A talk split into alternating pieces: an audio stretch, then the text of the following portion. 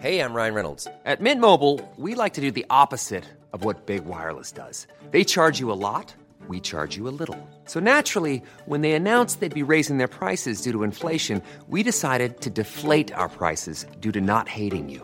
That's right. We're cutting the price of Mint Unlimited from $30 a month to just $15 a month. Give it a try at mintmobile.com slash switch. $45 upfront for three months plus taxes and fees. Promo rate for new customers for limited time. Unlimited more than 40 gigabytes per month. Slows. Full terms at mintmobile.com.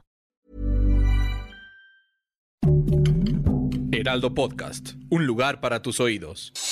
Noticias del Heraldo de México.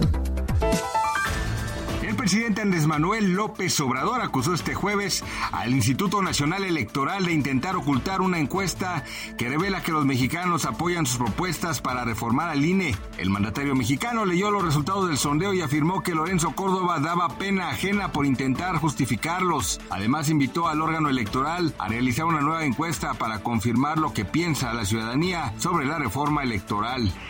En el marco del cuarto informe de gobierno en materia de seguridad, Enrique Alfaro presumió que los índices delictivos en Jalisco están por debajo de la media nacional, pese a que en los primeros años de su administración hubo aumentos significativos, como los feminicidios, que crecieron hasta 121%.